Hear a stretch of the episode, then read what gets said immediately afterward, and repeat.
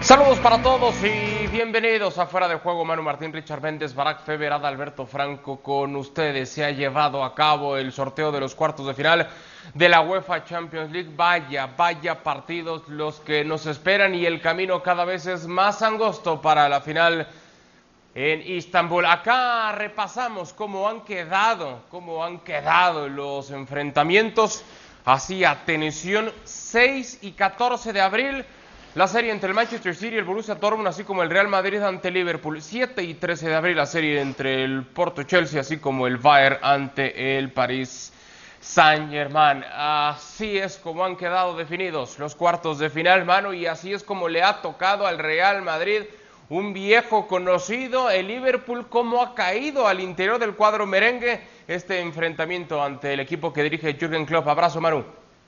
¿Qué tal? ¿Cómo estáis? Un saludo para los tres. Bueno, lo primero que hay que decir es que ha caído bien porque se han quitado a los tres eh, cocos, a los que no querían, el Paris Saint-Germain, el Bayern de Múnich y el Manchester City. Eh, no solo se los han quitado en cuartos de final, sino que se los han quitado en semifinales. Y hay cierto optimismo en Valdebebas pensando en que el Liverpool es un equipo asequible por aquello de la situación en la que se encuentra dentro del, de, la, de la Premier.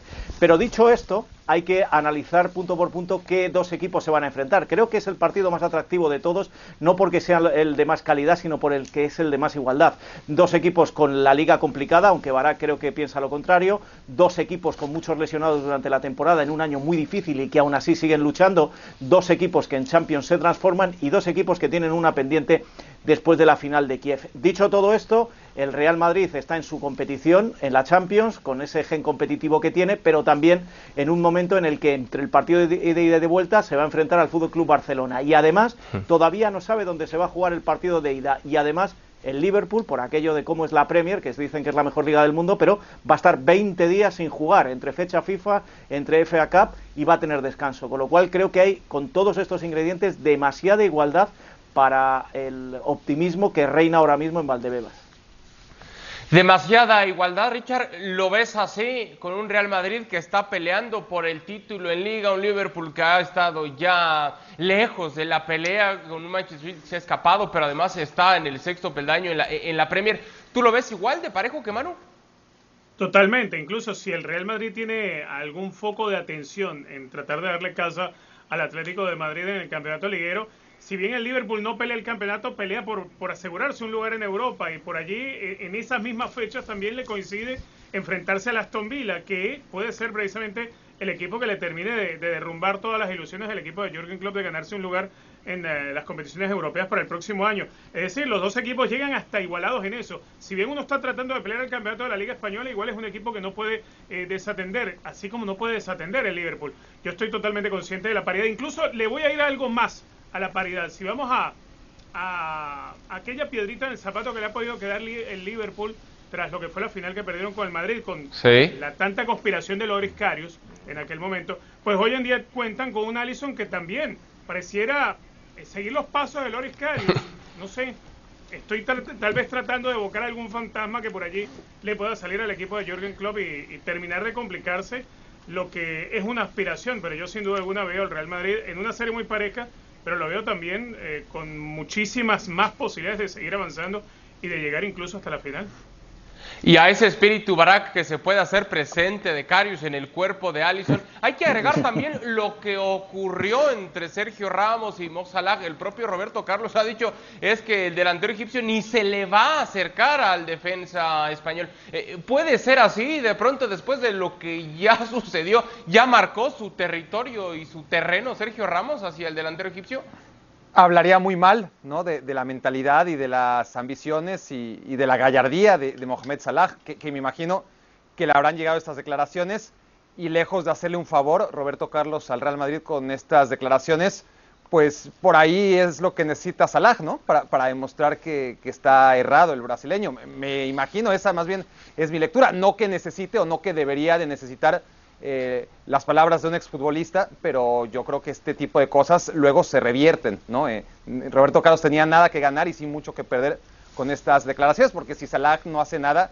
pocos se van a acordar de, ah, lo dijo Roberto Carlos, pero si sí hace, ahí nos vamos a acordar todos, ¿no? De, del lateral brasileño que siempre murió por la boca, ¿eh? Un gran lateral izquierdo, probablemente el mejor de todos, pero a la hora de hablar, eh, sí, mucho que desear casi siempre lo de Roberto Carlos. Pero bueno, respecto al partido, que, siempre va tomando, y, qué bueno que, vaya tomando estos ingredientes eh, justo después del sorteo, es un encuentro en el que son dos equipos que van a cambiar, van a cambiar de aquí a tres semanas. Entonces podemos decir muchas cosas, pero han sido tan inconsistentes a lo largo de la temporada. Un Madrid que ciertamente en esa inconsistencia parece ir hacia arriba y en la inconsistencia de Liverpool pues parece ir hacia abajo o, más bien estancarse, ¿no? En, el punto más bajo de hace muchos años. Pero de aquí a tres semanas, ojo, ¿no? las cosas pueden cambiar porque vaya que han cambiado mucho, sobre todo tratándose de estos dos equipos. Hay una cosa más que a mí me gustaría añadir y es la primera que a los de la teoría de la conspiración de que al Real Madrid le tocan los equipos fáciles eh, no le ha tocado el Porto. Esa es la primera. Y la segunda, y esto es una opinión muy muy personal, creo que el beneficiado, el favorito de este sorteo es el Barcelona porque el hecho de que eh, Zidane tenga que apostar tan mm. duramente por la Champions para intentar conseguir un título, porque no nos olvidemos, eh, todavía tiene posibilidades en Liga, pero tiene al Barcelona y al Atleti por delante, tienen que fallar dos, no uno, como en el caso del Barcelona, hace... Pero tiene que ver al Barcelona como una oportunidad más bien en la Liga y no como, no como una preocupación en la Liga. Tiene que verlo como una oportunidad. No, pero, pero, pero mi, opinión es, mi opinión es que si tú estás jugando miércoles, martes y el sábado te toca el Barcelona, ¿dónde te estás jugando de verdad? La vida, te la estás jugando el miércoles y el martes, con lo cual el sábado te lo tomas de otra manera que si fuera contra el Barcelona con quien te jugaras todo. Por eso digo que el, beneficiado al final para mí el Barcelona. Y porque ya le pasó Manu también al Real Madrid cuando estaba Solari en el banquillo, cuando tuvo que medirse al Barcelona en par de ocasiones, una de Copa, una de Liga, y luego contra el Ajax, y terminó estando, terminó estando eliminado. No, perdió todo, eh, fue un fracaso absoluto. Lo perdió tres partidos, todo. tres derrotas. Sí, sí. Sí, sí, no, para eso también se lo, suelo decir muy a menudo para los que recuerdan o los que han echado de falta a Solari este, esta temporada, que decían que Zidane estaba aplicando sus métodos. Eh, yo creo que Solari, el paso por el Madrid fue un fracaso, sobre todo por aquella semana. A ver, Richard, yo entiendo que los equipos grandes tienen ese compromiso de jugar siempre y ganar siempre en todas las competencias y demás, pero de pronto, como dice, eh, como dice Manu, si en un periodo de nueve días te vas a jugar absolutamente todo, no tendrían que priorizar Zidane y decir, si gano la liga, no es tan probable que continúe al frente del Madrid, pero si gano la Champions, eh, tengo más posibilidades de quedarme al frente del cuadro merengue para la próxima campaña. ¿No tendría entonces que priorizarlo así, Sisu? Es que si no estuviera tan cerca, o, por lo menos aquí peleando en esos tres primeros en, el campeonato de la liga, con un Atlético de Madrid que ha venido teniendo traspiés, con el partido contra el Barcelona en el camino, que yo insisto, eh, para el Real Madrid y para Zinedine hay que verlo como una oportunidad más bien eh, creo que sería incorrecto que se asumiera la postura de ir a por una por encima de otra. Entiendo que hay un partido que va a tener prioridad y obviamente es eh, el que va a enfrentar al Liverpool, pero definitivamente eh, la situación de los otros títulos que ganó el Real Madrid en la época de Zinedine Zidane, pues se peleaba Europa porque la liga la habían tirado en diciembre, la liga la habían tirado con tiempo de antelación, porque estaban lejos, porque no había nada que pelear en el campeonato y había que salir a pelear en Europa.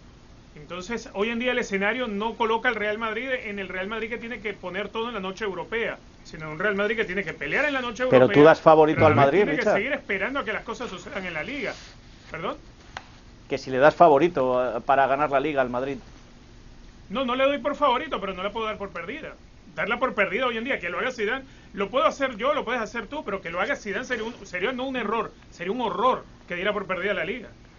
A ver, Barack, pero, en tiempos eh, tan complejos donde hay ausencias por todos lados, ya sea por positivos de COVID, por lesiones, por lo apretado que son los calendarios y demás, insisto, se va a jugar la vida, la liga, la Champions, su continuidad son demasiadas cosas para Zidane. Eh, de pronto, no sé si hasta mm. tenga que empezar a dosificar en algún momento de esos tres partidos y decir, pues acá voy con todo, acá más o menos, aquí a ver cómo me va nunca hay demasiadas cosas para Zidane, ¿no? nunca ha ocurrido eso. A, final de cuentas, el Real Madrid es un equipo al que no le ha alcanzado, por lo general, combatir en todos los frentes. Han, sido excepcionales ¿no? las temporadas donde el Real Madrid ha cumplido en Liga y en Champions. Lo normal con Zidane y antes de Zidane es que o gana la Liga o gana la Champions y a veces no gana ni la una ni la otra, pero que gane ambas ha ocurrido pocas veces. Ocurrió por última vez en 2017 y la anterior tenía muchísimos, muchísimos años y, décadas. A, final de cuentas, eh, si alguien me parece que, maneja bien la presión es Zidane. ¿no? La, última vez que no supo manejar la presión fue en aquel verano de 2006 que todos recordamos, cuando Materazzi le hizo perder los estribos y no hemos vuelto a ver un cortocircuito. Y mira que le han buscado las cosquillas en más de una conferencia de prensa. Este, no lo hemos visto así eh, como, como sí se le daba de, jugador, ¿no? Esos cortocircuitos. Un tipo que sabe manejar la presión y que seguramente va a intentar eh, ganarlo todo. Otra cosa es que lo logre, porque el Real Madrid no está para eso. De acuerdo. Bueno, Manu, hablemos ahora de la serie entre el Paris Saint-Germain y el cuadro del Bayern.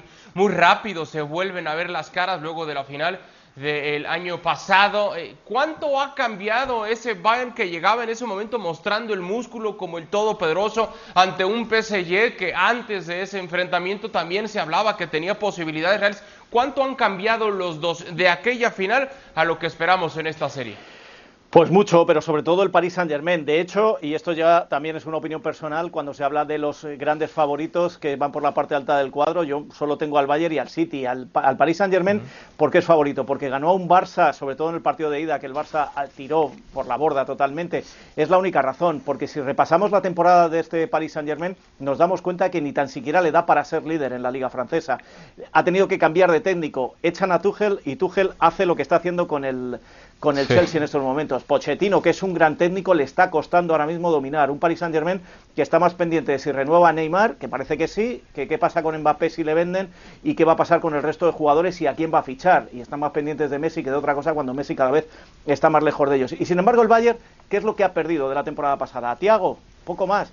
Eh, pasó su bache después del eh, parón navideño, vuelve a ser líder absoluto e invencible en, Bundesliga. Las eliminatorias de Champions sigue sin perder un solo partido, con lo cual veo muy claro el favoritismo una vez más del Bayern en esta eliminatoria.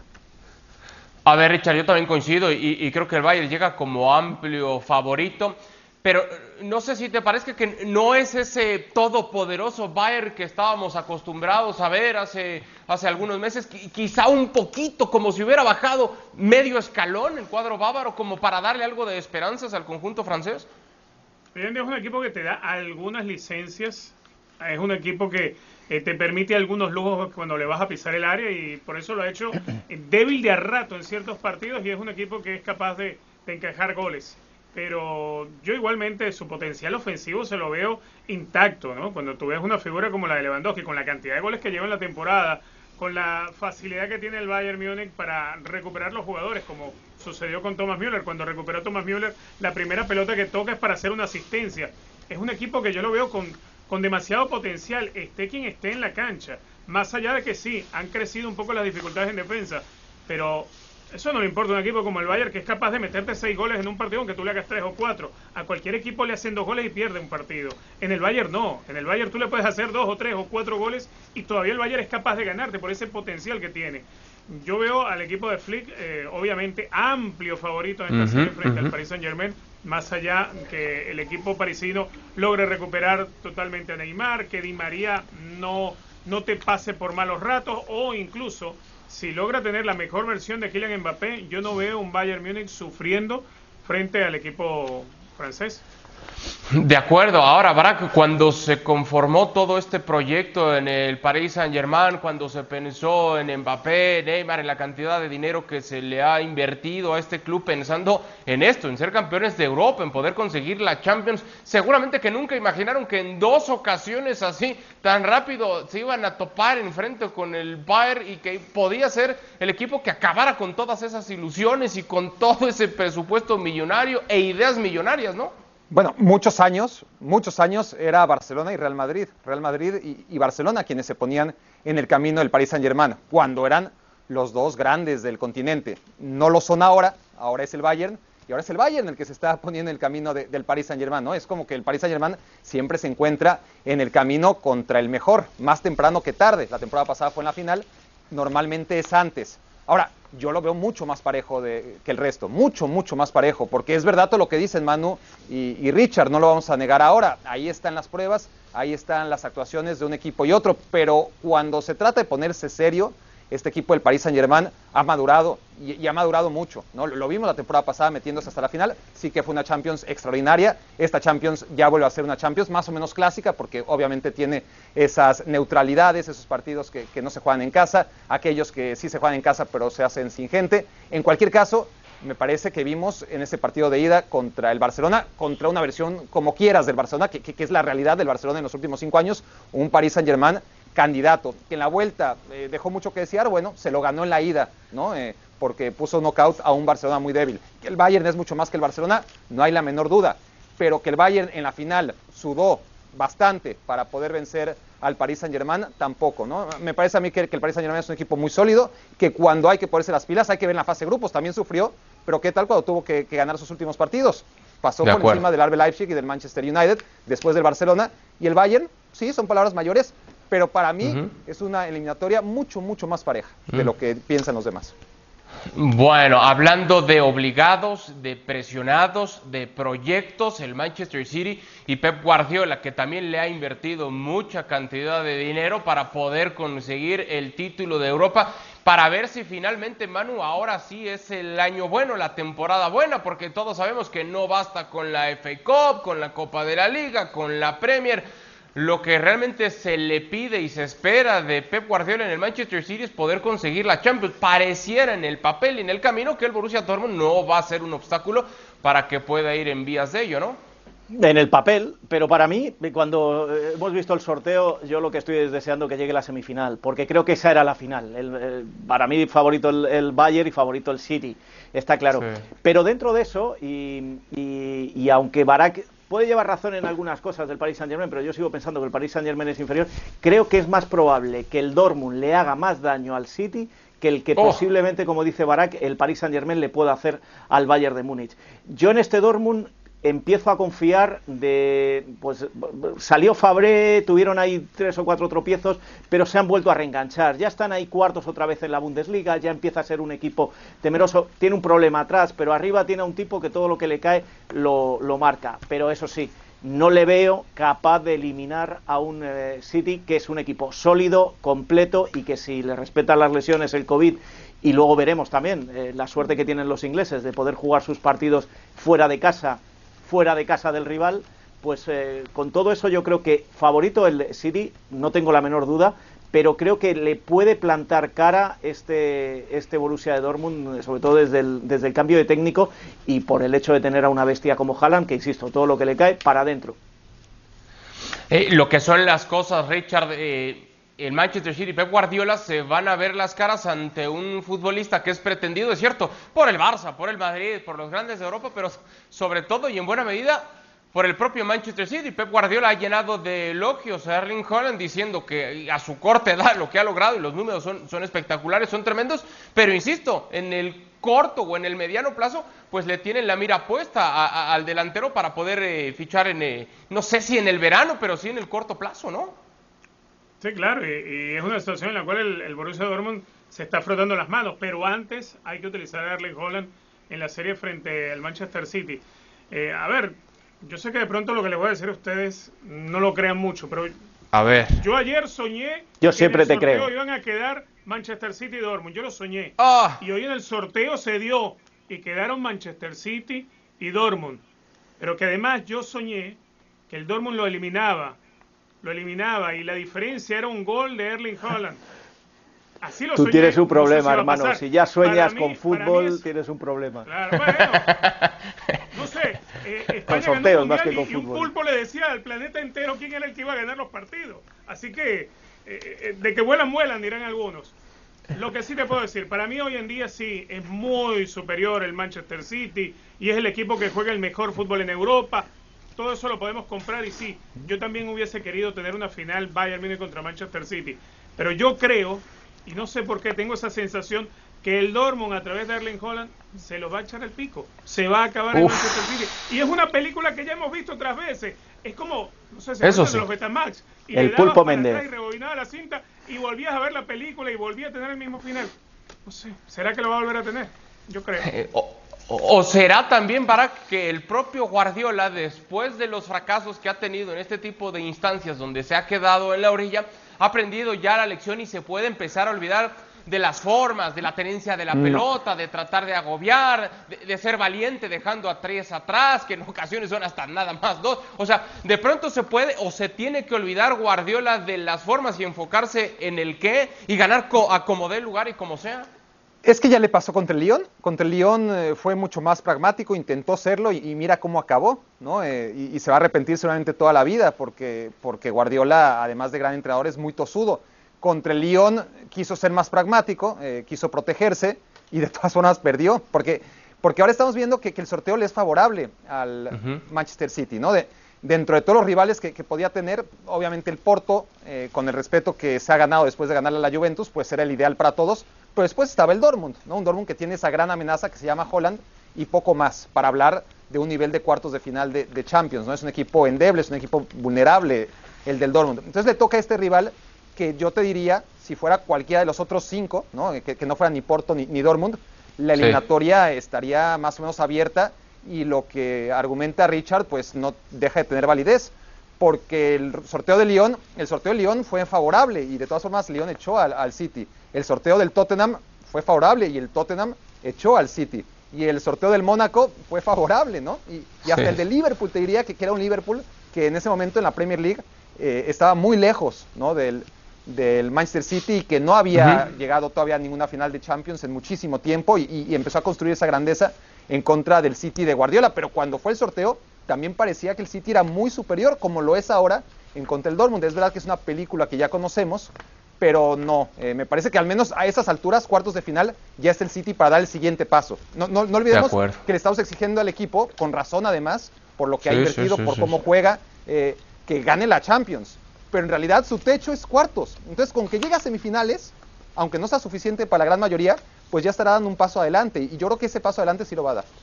Rapidísimo, Manu, antes de, antes de entrar en el análisis de la serie del Chelsea y del Porto, ganando la, eh, la Champions o sin conseguir ese objetivo, Pep Guardiola va a seguir como técnico del Manchester City en esos dos escenarios. Sí, sí, sí, no tengo ninguna duda. ¿eh? La, Premier la va a ganar, la Premier la va, a ganar y eso ya le va a dar la. Pero es que incluso no ganándola, el, el, el, entramado que se ha construido en, en, eh, ganando la Champions también se queda. Sí, sí, sí, sí, sí, sí. Pero el entramado que se ha construido en Manchester eh, es muy difícil de ver sin Pep Guardiola y lo digo por todo lo que rodea y cómo se ha ido construyendo ese equipo en los últimos años.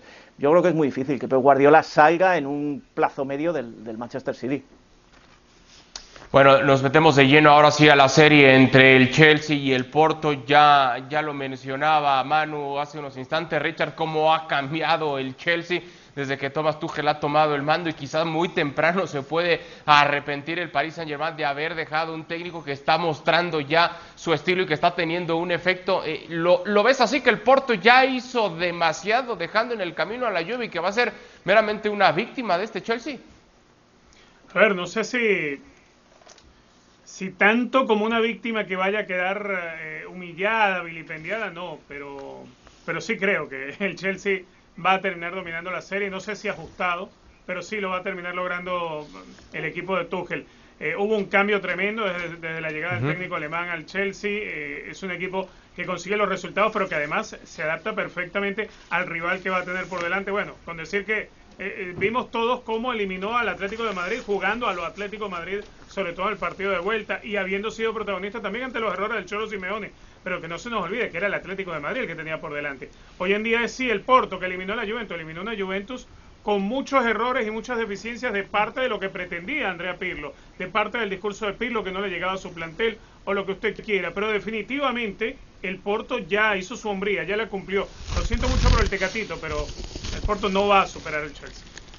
Y un Chelsea Barak que además no pierde desde el pasado 19 de enero y que desde que Hablábamos en el pasado mercado de verano de los equipos que se habían armado bien, sonaba y sonaba fuerte lo que estaba haciendo, lo que estaba haciendo el Chelsea y, lo que se tenía pensado con Frank Lampard, que a la postre no funciona, pero con Tuchel parece que ha tenido ya eh, un eco y una consecuencia por demás positiva, ¿no? Sí, sí, tanto se habla, ¿no? de que los técnicos necesitan adaptación y hay que tenerles paciencia. Y, lo de Tuchel es que es como si estuviera ahí desde hace tiempo, como si se estuviera preparando a oscuras, ¿no? Mientras todavía dirigía al Paris Saint Germain eh, para lo que este, para lo que iba a esperar en el Chelsea, porque fue una adaptación inmediata. Los futbolistas del Chelsea absorbieron inmediatamente lo que quiere Tuchel de ellos y muy pronto este equipo no solamente no pierde, sino que le generan muy pocas ocasiones de gol y, y gana sus partidos cuando no los gana, los empata, pero como comentas, no los pierde. Eh, tiene un rival ideal en este sentido, el rival que todo el mundo quería. No quiere decir que esto sea fácil, pero sí que una defensa. A, a- mí la gran duda de que me sigue dejando el Chelsea, sobre todo me la dejaba con Lampard y mucho menos ahora con Tuchel, es la defensa, la, la vulnerabilidad y la poca contundencia en las dos áreas, ¿eh? no solamente en, en defensa. Y esa se mantiene. No es un equipo contundente todavía, más allá de todo lo que se gastó en delanteros. Eh, en defensa me parece que es un equipo que todavía dista de la excelencia, pero hasta ahora, como ha, ha hecho Tuchel jugar al equipo, ha sido una manera en la que tienen el balón, prácticamente no lo prestan, salen con él, eso sí, muy limpio, para eso sí que tienen muy buenas defensas, para tener salida limpia de balón, y por eso no sufren tanto en defensa, porque, porque tienen la posesión y porque marean al rival, tocan, tocan, tocan, y lo, y lo hacen rápido además, no es esa eh, posesión de balón cansina. Entonces, eso por ahora ante los rivales a los que se ha enfrentado, que tampoco son una maravilla, eh, les ha hecho fuertes. El Porto tampoco es una maravilla. Es una maravilla como le ganó a la Juventus, y hay que reconocérselo, Sí, ¿no? sí, sí. Pero sí, eh, en el papel, el Chelsea a poco que mantenga este nivel tendría que pasar a semifinales. Pues yo no lo A veo ver, tan fácil, ¿eh? Yo no lo veo para nada A tan ver. fácil. No, no, fácil no. Favorito pero el nadie dijo que Chelsea. fuera fácil. Eh, no, pero, no. Pero Barak, cuando tú ves jugar al Porto y ves a Pepe con 35.000 años metido ahí atrás y mandando en la defensa, el Porto tiene una defensa que es en lo que basa todo su juego, a la hora de salir también, igual que el Chelsea, salir con la pelota, pero le hacen muy pocos goles a este equipo. No se le ha dado bien eh, eh, la primera parte del campeonato en, en la Liga Portuguesa, y eso es lo que está beneficiando, entre otras cosas, al Sporting de Lisboa, pero sí es cierto que este, yo creo que este Porto con el Chelsea alguna opción tiene. No sé si muchas, pero alguna opción tiene. Y no creo que, que vaya a ser eh, ni siquiera un paseo. Yo creo que va a ser una eliminatoria de pocos goles donde las defensas van a marcar cuál de los dos equipos pasa adelante. A, a ver, me gustaría hacer rápido este ejercicio para ver si están todos de acuerdo dando a sus candidatos para conseguir esos boletos a la, a la siguiente ronda. Manchester City ante el Borussia Dortmund, creo que todos coincidimos en que el equipo que dirige Pep Guardiola, ¿verdad? No, porque el sueño de Richard, ¿qué? Ah, cierto. El, el, profe- El el Pulpo profeta. José, Richard el soñador. José Soñador. Profeta del desastre de- del equipo de Guardiola. Bueno, Manchester en un City. ejercicio democrático vamos eh, 3 a 1, entonces le damos el boleto al Sí. City, ¿correcto? Ok. Sí. Real Madrid ante Liverpool, eh, no lo tengo claro. ¿Todos están con el cuadro merengue? No, Sí. no, no, yo, yo soy pero tampoco con el Liverpool. Es que es una X. No, no, No, es Liverpool en penales. porque hay que Eh, buscar un semifinalista. ¿Cómo va? Liverpool Correcto, en Esa, eliminatoria es el re- eh, mira, pues pongo el Real Madrid por una razón, Ah, porque está, es lo mismo está. que el Real Madrid de esta temporada, una moneda al aire. Según como caiga, Bueno. pasará uno u otro. Y, y esta temporada eh, la moneda suele caer del lado del Real Madrid. Pero repetiste palabras del propio Emilio Butragueño. Es su competición, es su torneo. Y, y entonces No, pero también es el, pero también es torneo de Liverpool, ¿eh? Que, que la Premier League no es Eh, de Liverpool. Otra cosa es que la haya ganado Eh. después de 30 años, pero Liverpool es de ¿no? Champions. No lo sé. No, Siete. no, no. Liverpool, Eh, exacto, hombre, Liverpool ha ganado Champions, siete ha ganado títulos, Champions complicadísima. Acuérdense la dictadura del Pero 2005. la- y más la se conclusión- vuelve a una final en solo turco. Bueno, que eh, yo saco es que me estáis dando la ver. razón con lo que he dicho al inicio del show. Es la eliminatoria más igualada de todas, donde no hay un favorito Puede claro. Y sin embargo, en Madrid se está vendiendo como que el Real Madrid ha tenido mucha suerte porque le ha tocado el Liverpool. Cuidado a las confianzas. Sigo pensando que le doy un puntito más al Madrid, pero cuidado con las confianzas. Pu- punto suficiente para dejar al cuadro merengue. Porto contra Chelsea. ¿Todos vamos Chelsea? Sí. Sí. Sí, ¿verdad? No, Eh, yo doy Porto. ¡oh! Pero tú eres el espíritu de la contradicción, Manu. No, porque lo he soñado esta noche. Pero, So- pero, pero soñaste despierto porque todavía no te vas a dormir. Es que Bueno, aquí ya es y de por noche. último- En Europa ya de noche y ya he dormido un rato. Sí, sí, y, y ya está soñando. Y por último, Bayern ante París Saint Germain. Creo que todos vamos con el Bayern, ¿es así? No, no, yo que voy a decir PSG. favorito. Yo voy a decir PSG. Digo, para, para contrastar un Para, poco. para llevar la contra, que no es nada nuevo en Barak, ¿verdad? Barak. Además de Barak, alguien con el PSG.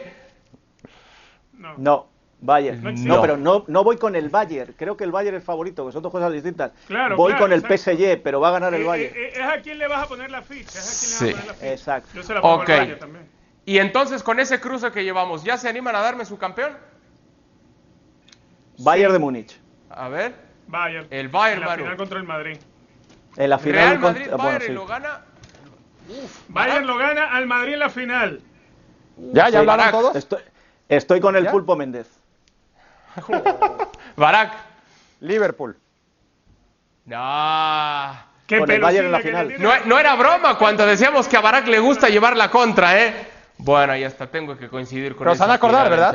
Lo único y que les pido es que se acuerden. Acuérdense, Zidane no pierde finales. Barak Feber, de Manu Martín, soy Adalberto Franco y esto fue Fuera de Juego. Gracias y hasta la próxima.